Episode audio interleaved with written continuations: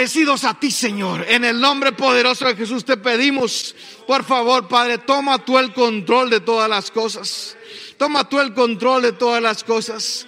Levantamos nuestras manos a ti, Señor. Y rendimos, Señor, nuestro corazón, Padre. Por favor, háblanos. Por favor, háblanos, mi Dios. En el nombre de Jesús disponemos nuestro corazón, Padre. Para que en este día, Padre, tu palabra, Señor, si en algún momento no se ha escrito correctamente en nuestro corazón por la dureza misma, Señor, te pedimos que hoy, Padre, pongas un corazón de carne para que en el nombre de Jesús sea, Señor, también activado nuestro oído, Padre. En el nombre de Jesús y de esa misma manera, Padre, pongamos, Señor, el oído atento a ti, única y exclusivamente, Padre, y cerremos, Dios Todopoderoso, esta puerta para que sea únicamente tu voz la que podamos escuchar. En el nombre de Jesús te pedimos, mi Dios. En el nombre poderoso de Jesús has levantado, mi Dios, esta generación para abrir una brecha, Padre. Has levantado esta generación con un propósito específico, mi Dios. Señor, y recibimos ese propósito, mi Dios, por favor. Toda duda, Padre, toda duda que haya, Señor, de los acá representados como aquellos, Señor, al alcance de mi voz.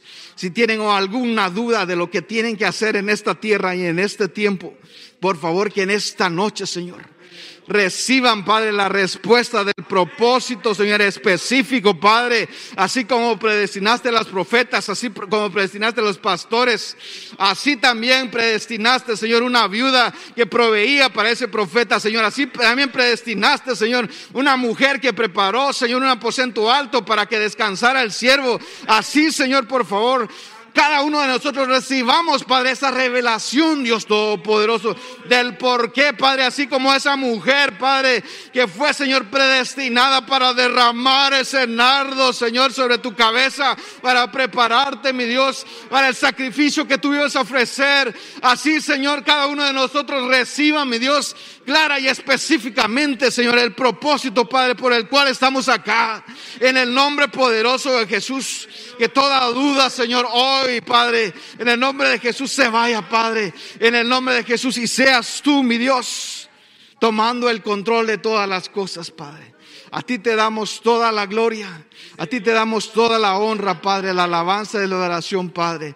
Todo es por ti y para ti, mi Dios. En el nombre poderoso de Jesús te damos gracias, Señor, y bendecimos su nombre, Señor. Amén. Amén. Dele un aplauso, Señor, en esta noche. Gloria a Dios. Gloria a Dios.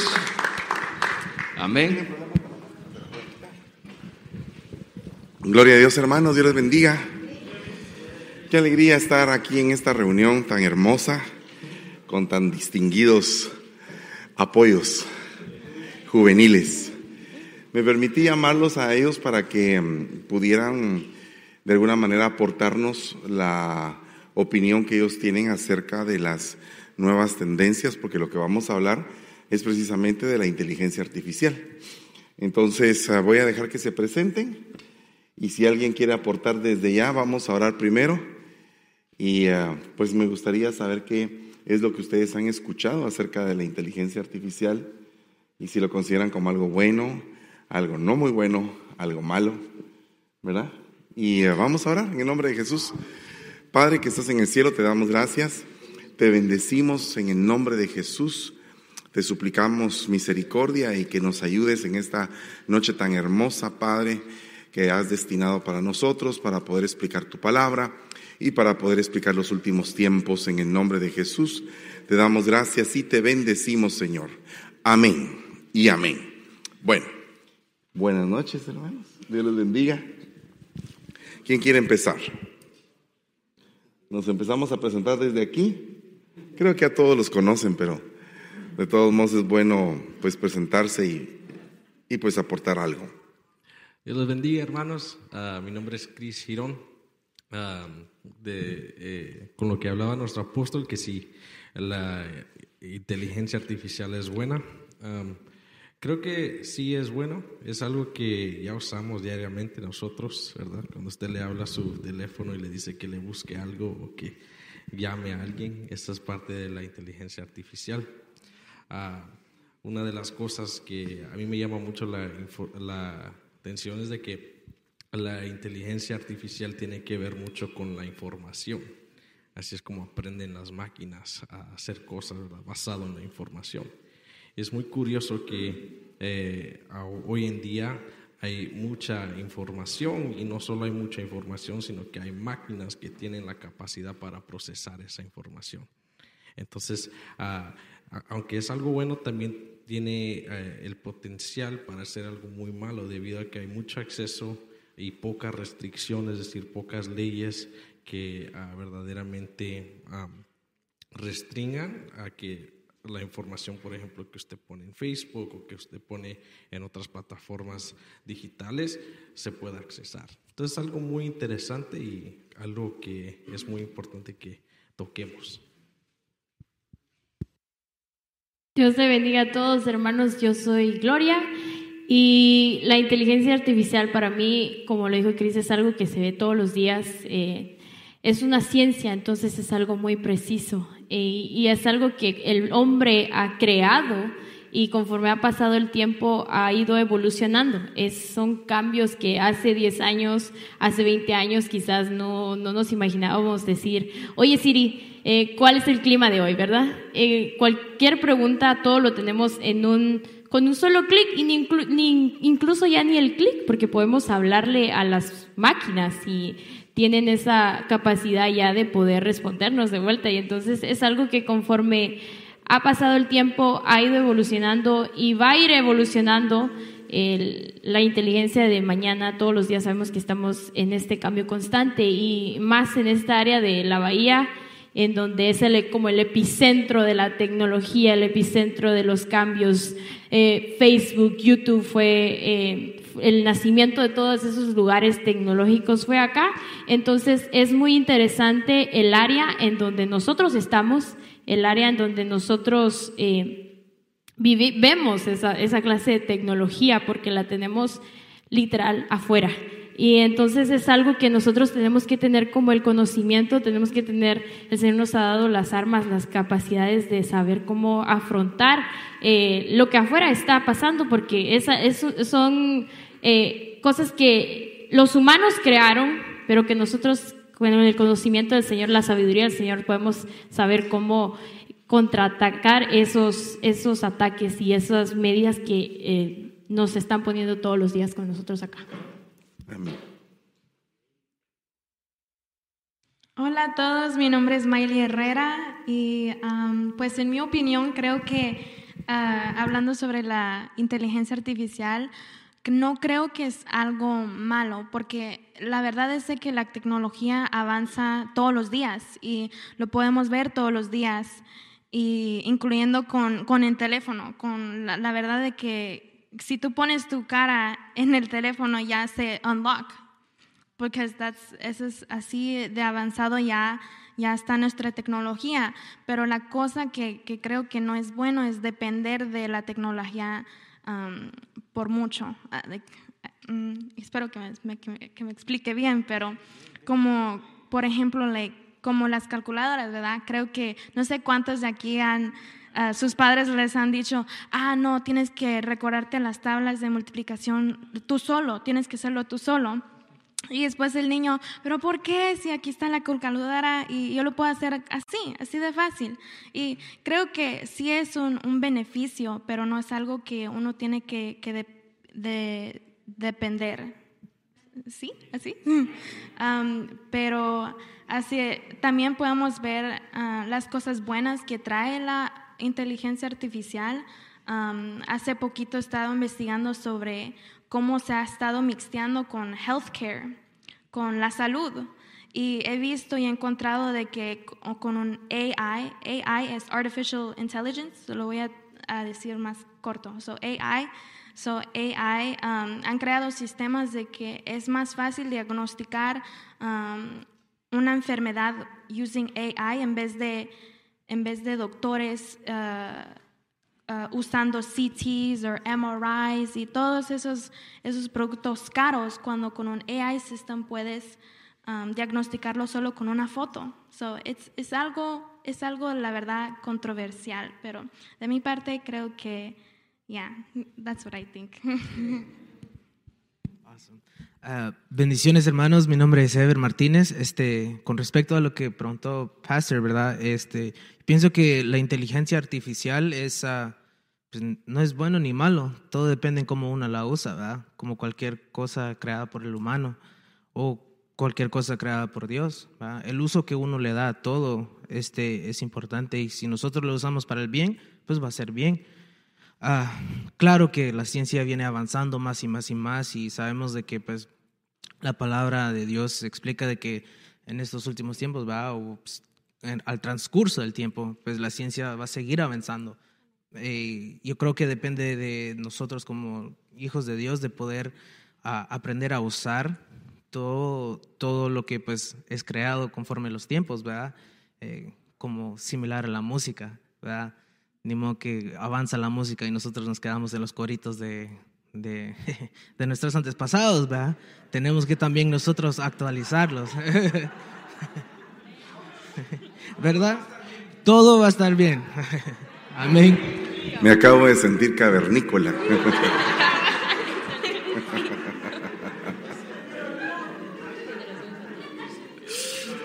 Alabado sea Dios. Si me pueden bajar un poquito de volumen al mío, por favor. Creo que lo tengo bastante alto. Eh, yo creo que tenemos nosotros que enfrentar el modernismo en todas las áreas.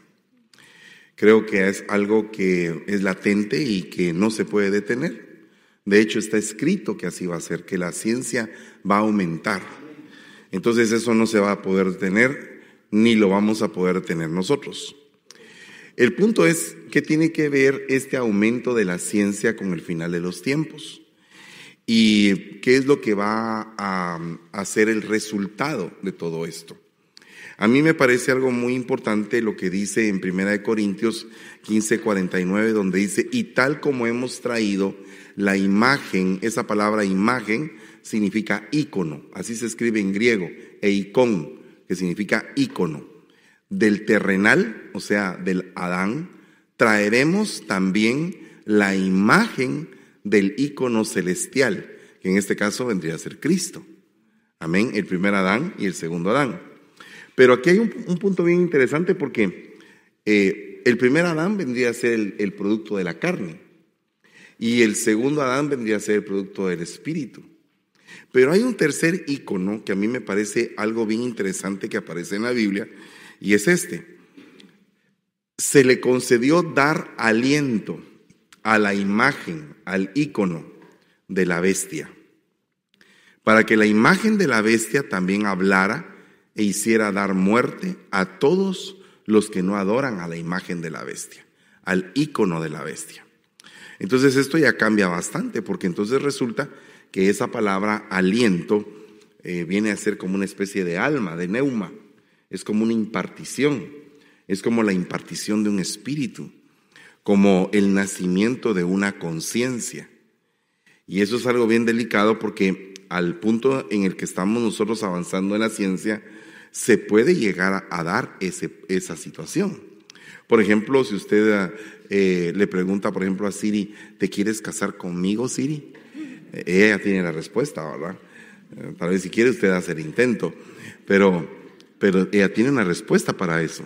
Y entonces te responde como que fuera una persona. Sin embargo, todos sabemos que Siri es una inteligencia artificial que está diseñada para poder contestar, para poder formular, para poder recibir y tener una retroalimentación, porque la palabra inteligencia artificial, vea lo que dice el diccionario acerca de esto. El concepto mismo de inteligencia artificial es un programa de computación diseñado para realizar determinadas operaciones que se consideran propias de la inteligencia humana, o sea, el autoaprendizaje. O sea, una máquina que posee inteligencia artificial puede autoaprender. O sea, se puede retroalimentar. Ahora, habría que ver a dónde está conectada esta máquina o qué es lo que la alimenta o qué tipo de memoria o supercomputador tendría que alimentarla. Aquí hay un punto bien interesante porque en el, libro de Daniel, en el capítulo número 241, dice, lo que viste Los pies y los dedos de esa estatua de Nabucodonosor, parte de barro y parte de alfarero, parte de hierro, será un reino dividido, pero tendrá la solidez del hierro, ya que viste el hierro mezclado con barro corriente.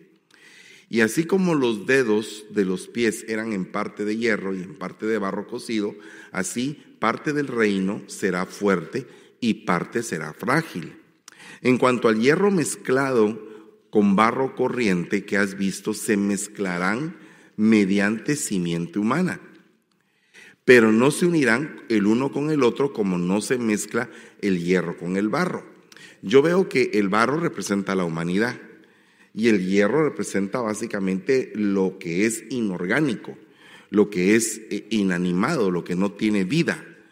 Y entonces aquí hay una unión y es lo que se le puede llamar como un reino alterado. Es un reino alterado donde hay dos corrientes, una humana y una que no es humana. Claro que esto se puede interpretar desde diferentes ángulos.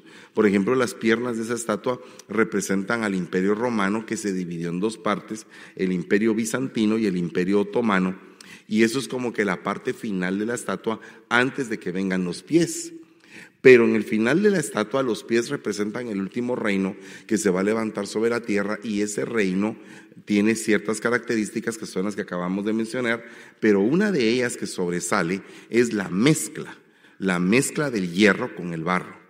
Entonces, eso es algo bien interesante porque eh, Hollywood y muchas otras eh, novelas de ciencia ficción nos han estado vendiendo determinadas ideas que se van, eh, digamos, acomodando en nuestra mente y que en el tiempo, por ejemplo, yo no tengo muchos años, pero los años que tengo me permiten eh, distinguir que, esa ideología, esa forma de pensar, se ha ido acomodando conforme la corriente del mundo va avanzando y nos va enseñando cosas nuevas. A tal punto que, digamos, en mi tiempo no se podía entender que hubiera o no se podía pensar que iba a haber un teléfono que pareciera oficina mucho menos que tuviera en el teléfono una gran cantidad de música ilimitada, o sea, poder accesar a millones de millones de música, cosa que nosotros en nuestro tiempo lo más que llegábamos era tener una gran grabadora aquí, chilena con la grabadora cuando íbamos caminando. Entonces, es, es, es bien distinto el, el, el esquema. Y todo esto se debe a que el aumento de la ciencia se ha dado como parte de lo que viene y lo que viene es precisamente lo que dice Apocalipsis 13:15. Oiga lo que dice, se le concedió dar aliento a la imagen de la bestia. Básicamente, a mí lo que me interesa es este versículo de todo el mensaje.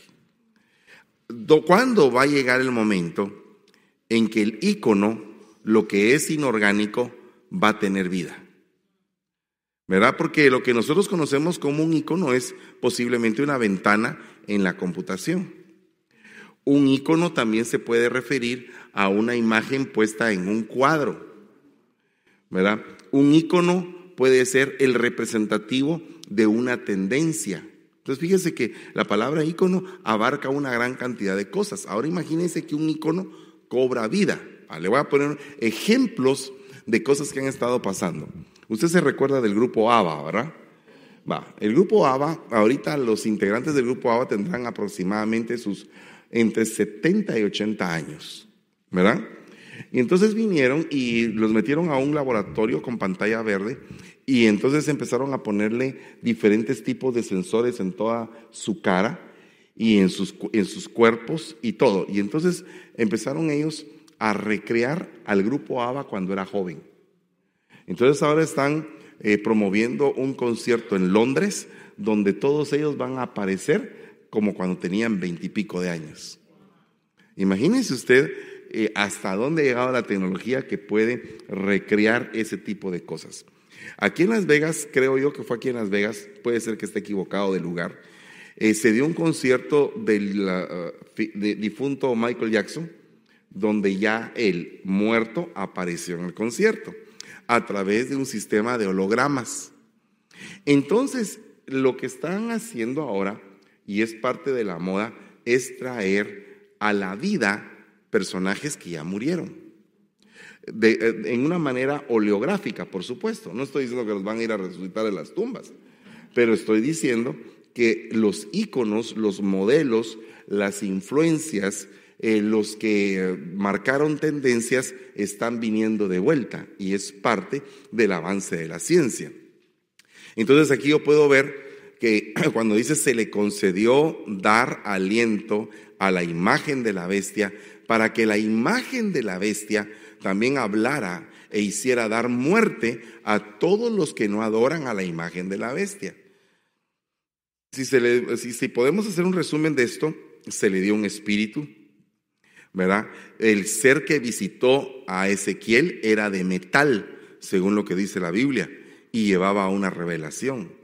O sea, cuando, la, cuando Hollywood ha sacado de alguna manera la, la idea de los Transformers, de vidas de metal, no vaya a creer que en la Biblia no está hay seres que de alguna manera no son, no, no son, no son aeróbicos como nosotros que respiramos, sino que son eh, anaeróbicos, o sea, no respiran, pero viven.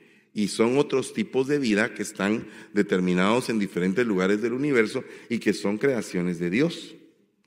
Y entonces aquí, eh, porque no se dice que los, eh, que los ángeles tengan pulmones, por ejemplo, ¿verdad? No se dice que los ángeles se reproduzcan como nos reproducimos nosotros. O sea, son diferentes creaciones. Y tenemos que entenderlo de esa manera. ¿Verdad? Eh, hay clones que son clones robóticos, y eso es lo que le voy a mostrar ahorita, el icono de la bestia que le acabo de explicar. Y entonces hay un punto en el cual se puede mezclar el metal con el espíritu. ¿Qué va a pasar en ese momento? Cuando a lo que es de metal se le dé una conciencia. ¿verdad? Esto es algo bien delicado porque a eso se le conoce en informática como singularidad. Es el momento en que las máquinas despiertan. Para ese punto tenemos muchas películas que hablan del momento en que van a despertar las máquinas. Por ejemplo, Terminator, ¿se recuerdan ustedes que se que hablaba del día que se le denominó Génesis, ¿verdad? Eh, en las últimas películas de Terminator, el día que las máquinas empiezan a cobrar vida. Y, no solamente eso, cobran vida y se dan cuenta que el problema de la humanidad es la misma humanidad y que lo que hay que hacer es eliminar el problema. Dígase el caso, por ejemplo, de Ultron en la serie de, de Los Vengadores, ¿fue? ¿Verdad? ¿Qué opinan ustedes de Ultron? Aquellos no se los permite la religión, pero aquellos sí. A ver.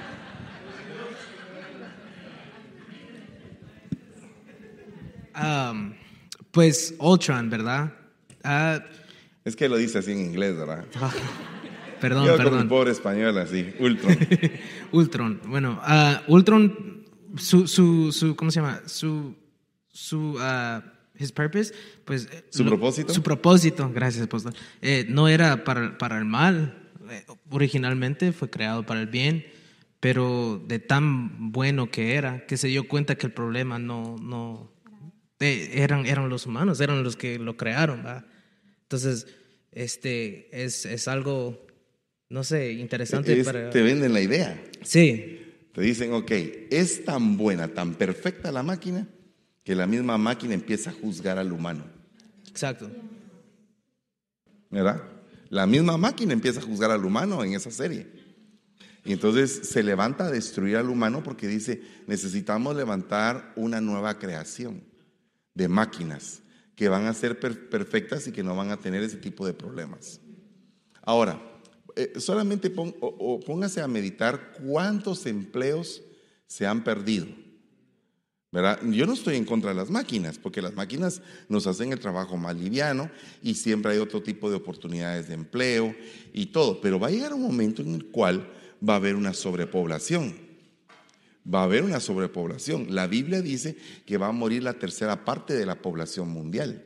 Ahora, ¿por qué va a haber una muerte tan grande? Dice que la tercera parte de la población mundial va a morir y esa es la tercera parte que carga el presupuesto de todo el mundo. ¿Verdad? Pero ¿qué va a pasar cuando esa parte sea sustituida por máquinas? por robots que fabriquen, por robots que, que puedan estar dando un servicio. La humanidad es demasiado grande para poder quedarse sin trabajo. Entonces, eh, eh, aquí hay una serie de cuestionamientos que el hombre se ha hecho y que definitivamente cuando la ambición del hombre llega, el mismo hombre se autodestruye. Eso lo podemos ver claramente que cuando, eh, desde a Caín y Abel, ¿verdad? Podemos ver esa, esa envidia, ese deseo de sobresalir y de aplastar al otro hasta matarlo. Y ese es el corazón del hombre. Entonces el hombre viene, eh, dice la palabra, malo desde que es pequeño. Entonces el punto es que llega un momento en el cual estas máquinas cobran una, una conciencia, un autoaprendizaje independiente. Ahora, ¿por qué me preocupó tanto esto? Por varias cosas. Les, les he estado diciendo de que cuando se dio el 9-11, se dio eh, un nuevo orden mundial en cuestión de seguridad aeroportuaria, ¿verdad? De migración en todo el mundo. Eso fue inmediato. Se cerraron los aeropuertos, se estableció el orden y después se abrieron ya con el orden. Y nadie dijo nada porque, pues, si no, no viajas. O te revisan o no viajas. Eh, ahorita con el COVID-19 se dio un nuevo orden mundial de salud. Y el día de hoy, al filo de las 11, 12 del día, salió una noticia de que se está, eh, está restableciéndose un nuevo orden en Europa a raíz del problema de Ucrania. A tal punto que eh, Alemania no consideraba reforzar su ejército y ha invertido una cantidad enorme de miles de millones de dólares para reforzar su ejército. Y, porque ellos están esperando un nuevo orden en cuanto a la política.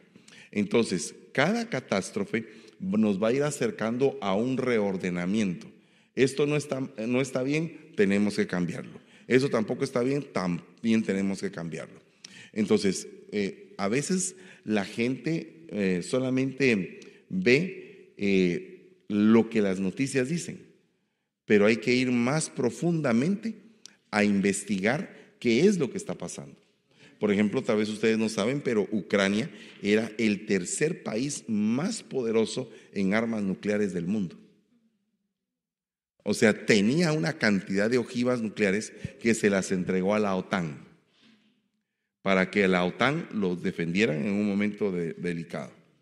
Entonces, ahí hay un punto bien delicado, porque imagínese usted todo, todo esto, lo trascendental y lo geopolíticamente importante que es este país y por qué se están peleando. Porque no se van a, a, poner Europa, o sea, la OTAN contra Rusia, a pelear simplemente por algo que no vale nada. Tiene que valer algo y tiene que ser algo muy importante para que esas, esas superpotencias estén peleando. Entonces, a raíz de esto, viene en este punto eh, la singularidad. Mire lo que dice acerca de la singularidad y de lo que le hablé del aliento sobre el icono, o sea, sobre la imagen de la bestia. La singularidad tecnológica es el advenimiento, o sea, la venida hipotética de la inteligencia artificial general.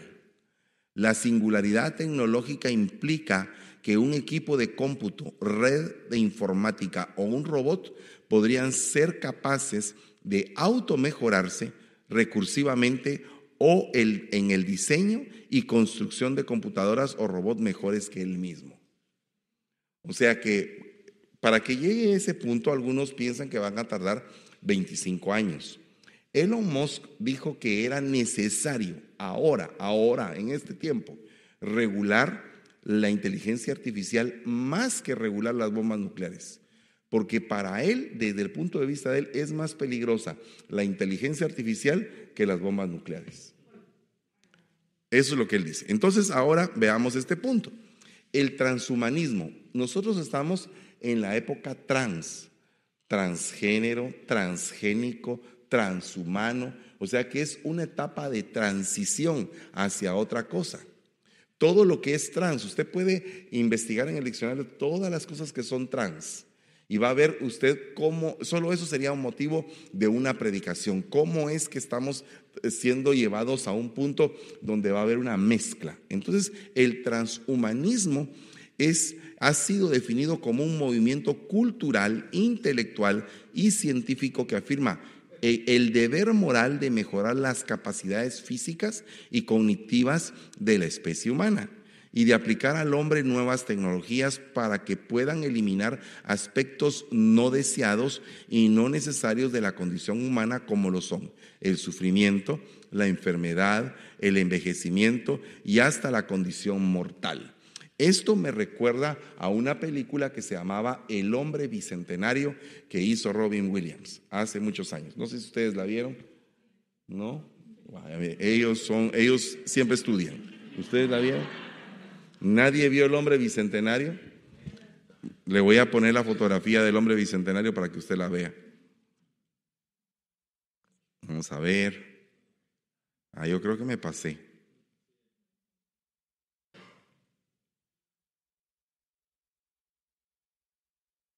Bueno, ya no me apareció, pero lo vamos a poner.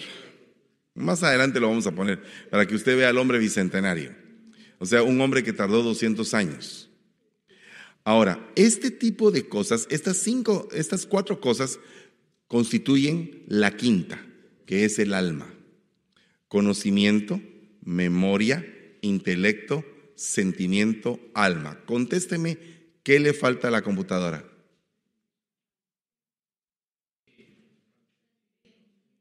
Sentimiento. Sentimiento es lo que le falta a la computadora. Pero tiene tres. De la constitución del alma tiene tres.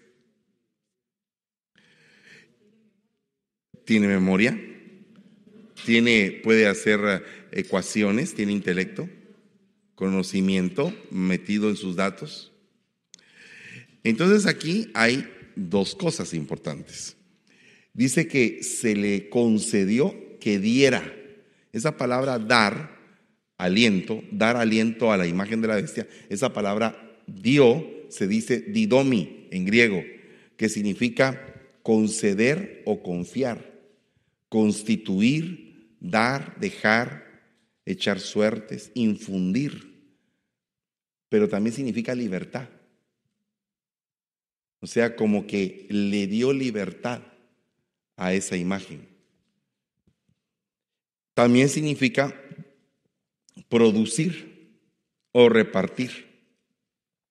Y la otra palabra, aliento, se dice neuma, que significa corriente de aire, respiración, un espíritu humano, un alma racional, un principio vital, una disposición mental, pero también significa demonio. ¿Verdad? Va. Veamos esto. Este es un androide. Se llama Sofía. Oiga lo que dice acerca de Sofía. El software de inteligencia artificial constituye el cerebro de Sofía. El software de inteligencia artificial constituye el cerebro de Sofía. Está soportado por una red de blockchain que facilita un aprendizaje casi exponencial a través de las interacciones del robot con los nodos conectados. Aunque por ahora nos encontramos en una localización casi plana de esta curva de aprendizaje, Sofía supone un antes y un después en robótica avanzada. Es mucho más social, ha recibido una ciudadanía y es parcialmente consciente de sí misma. Eso es en el año 2017. A este punto, ¿cuánto pudo avanzar si le aplicamos la ley de Murphy? Que dice que cada, cada año se duplica el conocimiento. ¿Verdad? ¿Sí? ¿Quieren ustedes aportar algo de lo que estamos hablando? Solo ah, un ejemplo de lo que se está hablando, de esa teoría de que se multiplica el conocimiento.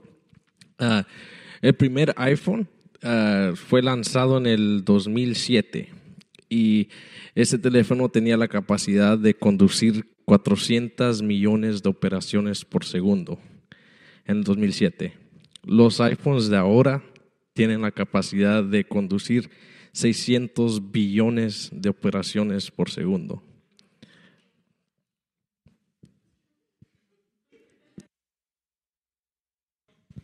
Neil Armstrong en el Apolo tenía esa tecnología. Para que ustedes se den cuenta. Y eso fue en el 60 y qué? ¿9? ¿En el 69? ¿Alguien más quiere aportar? ¿Nadie? Vale. Veamos otro punto. ¿Qué pasa con esta Sofía? ¿Piensa por sí misma? ¿Es consciente? El cerebro de Sofía, que casi podríamos llamar una mente en el esquema sistema nervioso, cerebro, mente, conciencia, es muy interesante de cara al desarrollo de la inteligencia artificial. En efecto, como las personas, ella aprende a lo largo del tiempo mediante la conversación. Hablar y escuchar a la gente es su función principal y el hecho de que pueda recordar quién le contó qué y en qué situación le hace cada día un poco más inteligente. En palabras de Ben Gorsel, su objetivo es construir robots que puedan pensar como lo hacemos los humanos. Y Sofía es un buen paso en esta dirección. Ahora, acuérdese que Sofía significa en griego sabiduría. ¿Y, qué, y, qué, cuál fue la primera gran rebelión que se dio? ¿Quién fue la que se rebeló? La sabiduría. ¿En dónde estaba el problema? ¿En el árbol de la vida o en el árbol del conocimiento del bien y del mal? Ok, entonces usted se da cuenta para dónde vamos, cómo vamos encajando las cosas. Bueno, no vaya a tirar el iPhone, por favor, si no, no le va a servir, me lo da. Este mecanismo de aprendizaje unifica los conceptos de red neuronal, mente descentralizada de la nube y tecnología blockchain. Como comentó Ben Gorsel, la idea es que Sofía no sea una sola inteligencia artificial, sino un robot capaz de aprender de diferentes inteligencias artificiales volcadas a Internet, una plataforma de tecnología más que una entidad individual. Entonces, el creador de, esta, de este androide, de, esta, de este robot, es alguien que está pensando en que Sofía puede sustituir a los humanos. ¿Verdad? Eso es lo que él está pensando. ¿Verdad? Aquí tenemos a Ultron, mire. Elon Musk pide regular la inteligencia artificial para evitar un cataclismo. Algunos teóricos señalan que en 15 o 25 años las máquinas superarán el intelecto humano y podrán perfeccionarse rápidamente sin intervención del hombre. En 15 o 25 años. Ahora, esto tiene algo bien profundo porque este hombre que está diciendo esto, Elon Musk, tiene un hijo. Tuvo un hijo. Y a este hijo le puso él XAE A12.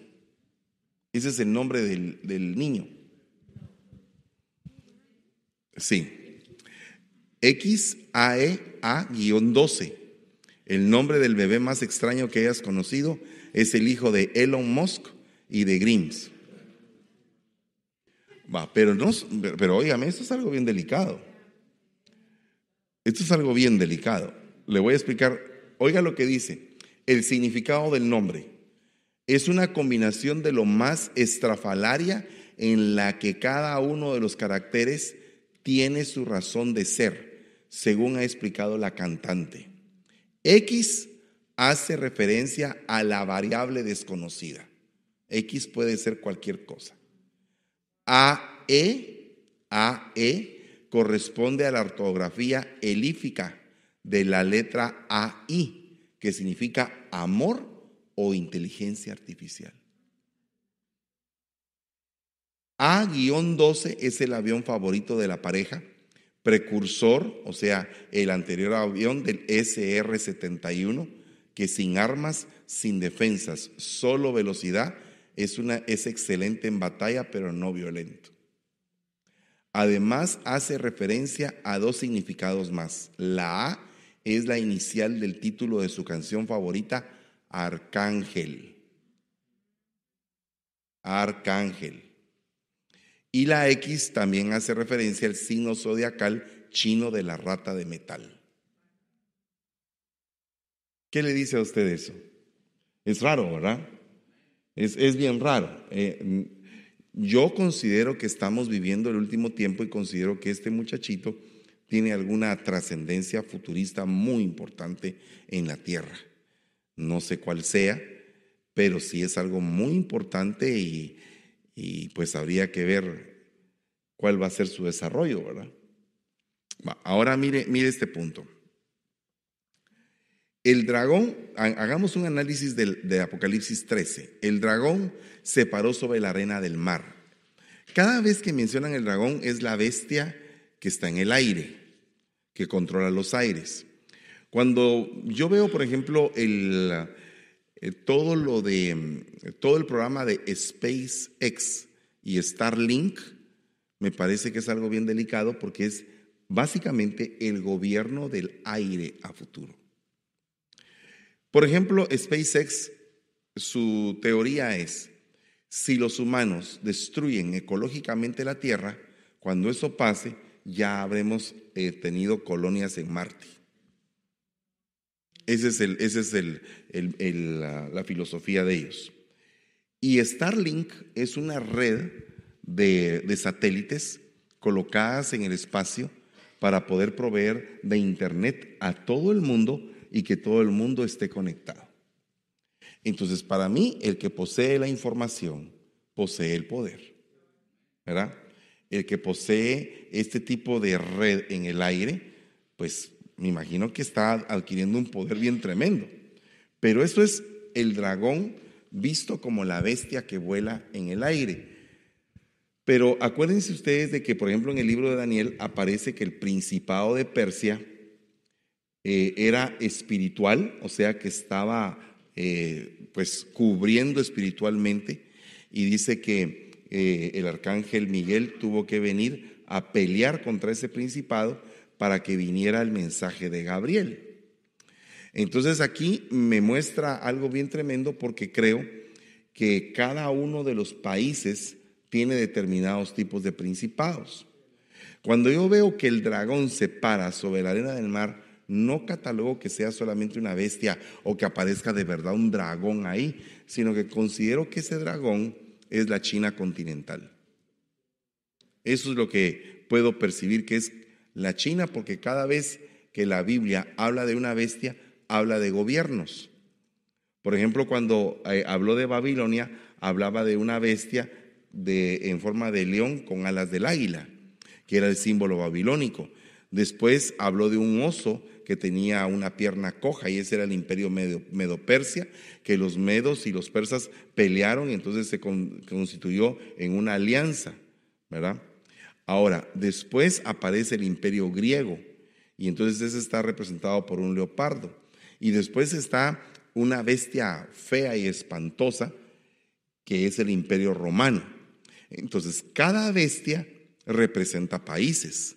Cada bestia representa sistemas de gobierno y representa eh, eh, uniones políticas bien delicadas. Entonces fíjese que me parece el dragón se paró sobre la arena del mar. ¿Qué le interesaba a este dragón estar en la arena del mar? Y vi que subía del mar una bestia. Me pongo a pensar, un grupo de países que tenía diez cuernos y siete cabezas. En sus cuernos había diez diademas y en sus, y en sus cabezas habían nombres blasfemos. Va. Entonces aquí tenemos unos países en color verde, los ven en el mapa mundi. Esos países que usted ve ahí son los que constituyen lo que se conoce como la OTAN, la Organización del Tratado del Atlántico Norte. Esta organización está constituida por estos 30 países. ¿verdad? Veamos aquí un poquito hacia atrás. Dice que tenía, ¿qué? Diez cuernos, siete cabezas y diez diademas. Son 27 cosas las características que tenía esto. Y aquí hay 30 países.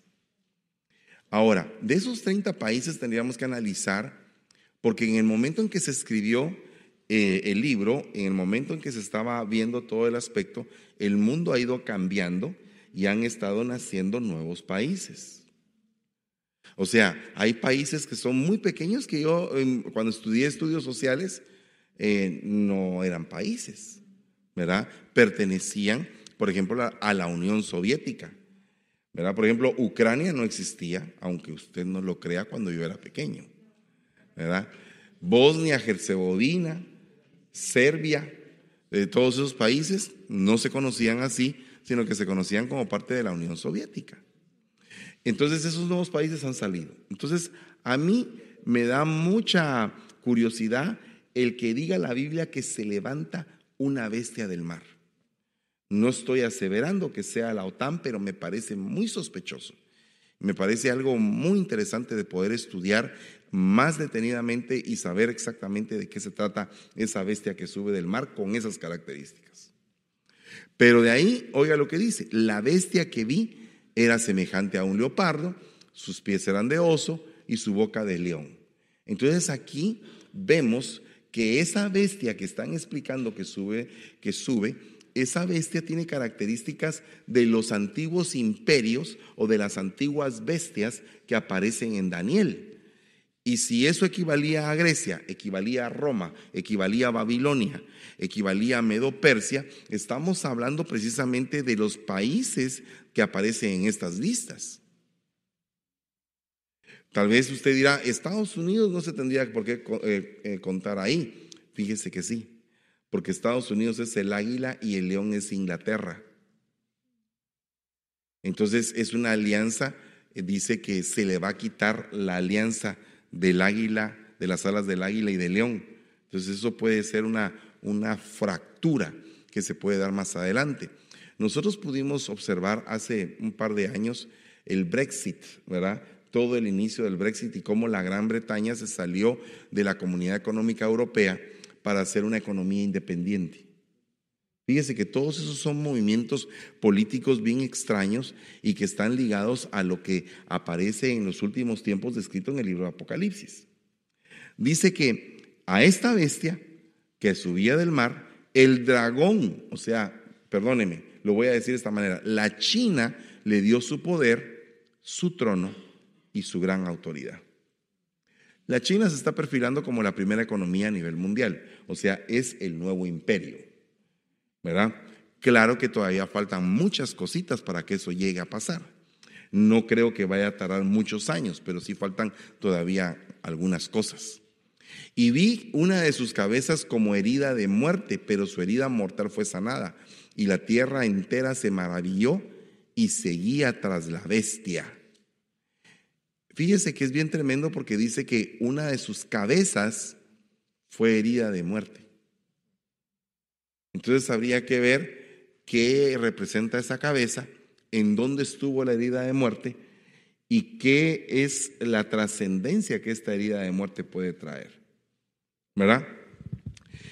Y adoraron al dragón porque había dado autoridad a la bestia y adoraron a la bestia diciendo, ¿quién es semejante a la bestia y quién puede luchar contra ella? Estoy leyendo el capítulo 13.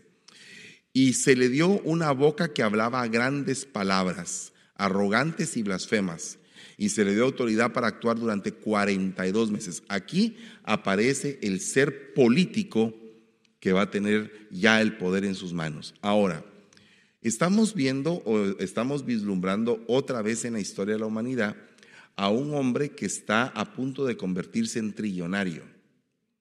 ¿A qué se debe todo esto? Mire, en la época de, Teddy Roosevelt eh, hubo un hombre que amasó una fortuna de 600 mil millones de dólares que fue John David Rockefeller. Entonces, a raíz de las normativas que el gobierno de Estados Unidos le puso, él tuvo que esparcir su fortuna en diferentes compañías y romper con el monopolio de la Standard Oil Company. Pero ahora se está presentando un nuevo reto en la historia de la humanidad. Dos hombres amasan 500 mil millones de dólares. Entonces, esto, esto significa que hay hombres que tienen un excesivo poder y que precisamente uno de ellos está básicamente en... Eh, eh, metido, sumergido en querer, a como lugar, establecer un mundo totalmente eléctrico, un mundo totalmente conectado, un mundo donde los carros ni siquiera tengan que tener conductor. ¿Verdad? Y eso, pues ustedes lo pueden ver que es una noticia y eso se llama inteligencia artificial. ¿verdad? Eso es inteligencia artificial. Todos los carros eh, de esa compañía están de alguna manera ya monitoreando mapeo y el mapeo lo están haciendo en una recolección de datos que el carro hace automáticamente cuando el conductor va manejando. Y en otros casos, otras compañías están haciéndolo por medio de, de, carros de prueba para poder estar haciendo esto de una manera eficiente también. Entonces, estamos a la víspera de ver un levantamiento de lo que va a ser totalmente eléctrico. Esto va a conllevar muchas cosas, porque yo no sé si usted sabe, pero eh, la palabra cuando habla del caballo negro, del caballo rojo, del caballo amarillento, del caballo blanco, son los colores del mundo musulmán.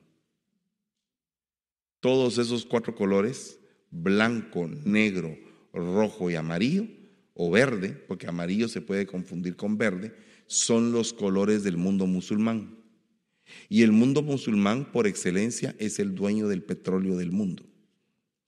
Y, los que sufrirían a la hora de un cambio con energía limpia sería el mundo musulmán, dígase Arabia Saudita y los países que son eh, vecinos del Golfo. Entonces aquí podemos ver de que no es tan sencillo solamente decir, oh, va a aparecer anticristo o va a suceder esto, no. ¿Qué es lo que va a tener que suceder para que todo esto se dé? ¿Cómo es que se va a terminar globalizando la tierra? ¿Verdad? Porque tiene que haber algún cataclismo que la globalice, donde se ponga el orden de los órdenes, donde todo el mundo diga no más, tenemos que unirnos en un solo sistema. Y cuando eso pase, entonces se estará viendo básicamente el nuevo orden mundial en, la en todo su apogeo. Amén. Gloria a Dios. Alguno de ustedes tiene que aportar algo, supongo. Que habría mucho. ¿Qué piensan ustedes de esto? Dame yo. Creo que es bien interesante porque comparada a la tecnología de, de hace antes, like, es bien diferente y la verdad es que lo podemos ver todo, todo el tiempo. Como, como lo que dijo Chris, yo también tenía eso anotado en mi teléfono. So, teníamos la misma información, pero es bien rápido, es bien, um, perdón, interesante de que ahorita máquinas y computadoras y teléfonos están construidas para um, colectar datos en, en, un segundo, you know, cuando hace tiempo uh, tomaban años, años para recolectar datos y para tener toda esa información. Uh, pero es bien interesante todo lo que estás diciendo. Gloria a Dios. ¿Hay alguien que quiera decir algo? Solo en, en, ahorita que mencionó esto de los gobiernos y de las posibles guerras, en uno de los, eh, de los posibles ataques que tenía Rusia contra no solo Ucrania, sino que contra posiblemente Estados Unidos, era este ciberataque y era uno de los, a pesar... Eh, tenía las consecuencias más graves porque hablando de nivel tecnología, nivel base de datos, nivel todo, el nivel de información que cada uno de nosotros tenemos en literal en nuestro teléfono, en cualquier base de datos, esos datos, esos mismos datos son los que van a, están buscando contraatacarnos en, en nuestra contra en en estos gobiernos que usted está mencionando con lo que la manera de atacarnos ahora más allá de una arma nuclear es un ciberataque.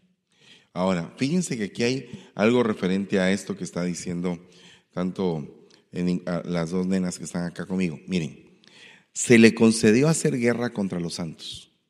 Primero, abrió su boca blasfemando contra Dios, para blasfemar su nombre y su tabernáculo es decir, contra los que moran en el cielo. Se le concedió hacer guerra contra los santos y vencerlos. O sea, se le concedió que hubiera una guerra contra los santos y que los santos salieran vencidos. Y se le dio autoridad, oiga, sobre toda tribu, pueblo, lengua y nación.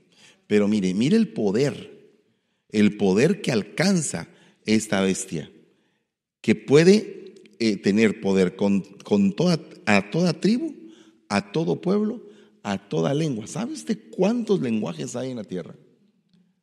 ¿Sabe usted cuántas tribus hay en la tierra? ¿Cuántas naciones hay?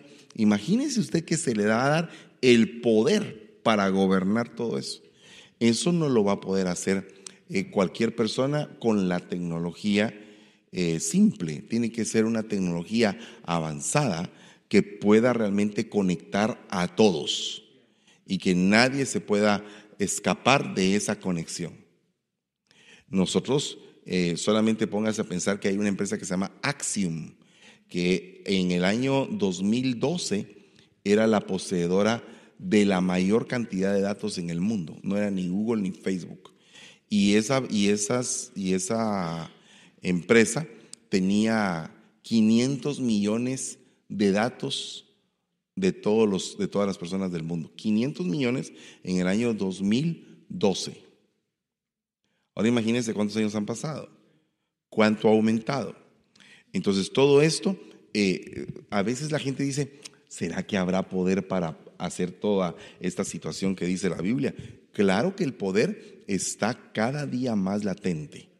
Oiga lo que dice, y adorarán todos los que moran en la tierra, cuyos nombres no han sido escritos desde la fundación del mundo en el libro de la vida del cordero que fue inmolado. Aquí es donde la gente se confunde, porque tú no vas a poder tener la marca, ni tampoco vas a poder tener eh, necesidad de estar ahí, porque tu nombre está escrito en el libro de la vida. Si alguno tiene oído, que oiga. Si alguno es destinado a la cautividad, a la cautividad va. Si alguno ha de morir a espada, a espada ha de morir. Aquí está la perseverancia. ¿En qué está la perseverancia? En que haya cautividad, en que haya espada o en que tenga que morir, la perseverancia y la fe de los santos va a ser probada en ese tiempo de esa manera. Bueno, ¿y qué tiene que ver todo esto con la inteligencia artificial? Permítame, le voy a terminar de leer el capítulo 13 y entonces vamos a llegar a, a las conclusiones de lo que le estoy diciendo. Oiga lo que dice acá. Y vi otra bestia que subía de la tierra. Tenía dos cuernos semejantes a los de un cordero y hablaba como un dragón. Ejerce toda la autoridad de la primera bestia en su presencia y hace que la tierra y los que moran en ella a la primera bestia cuya herida mortal fue sanada, hace también grandes señales, de tal manera que aún hace descender fuego del cielo a la tierra en presencia de los hombres. ¿Qué significa esto de fuego del cielo? Yo creo que lo que significa fuego del cielo es precisamente algún tipo de armamento que pueda venir como una especie de rayo láser, por ejemplo, y que venga a poder atacar desde el cielo a la tierra cualquier tipo de base militar, por ejemplo.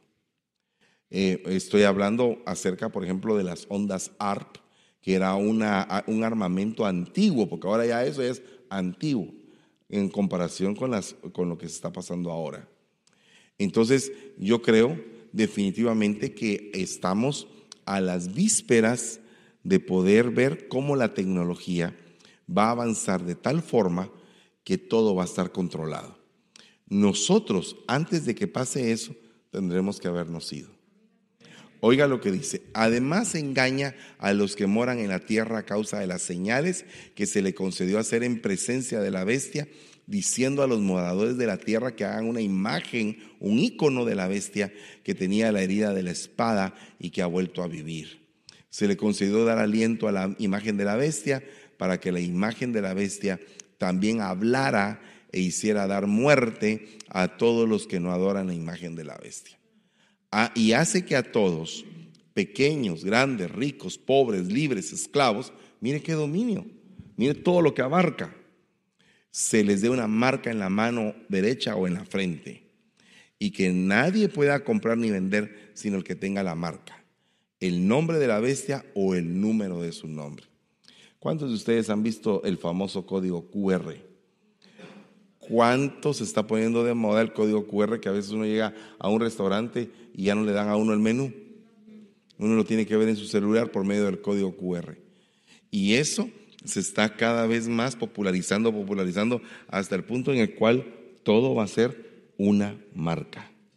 Bueno, termino. Termino esta parte porque vamos a ir a un break de 30 minutos. Aquí hay sabiduría. El que tiene entendimiento que calcule el número de la bestia, porque es el número de un hombre y su número es 666. Mire, perdóneme, yo sé que, que es delicado poner como decir esto va a suceder, pero me extraña mucho el nombre de este, de este muchachito que nació. Me extraña eso, raro. Así que calcule. ¿Qué significa calcule? Ahí esa palabra calcular significa hacer cuentas o computar computar. Entonces, lo que está diciendo Juan aquí es que el número de la bestia tiene que ser computado, tiene que ser calculado, ¿verdad?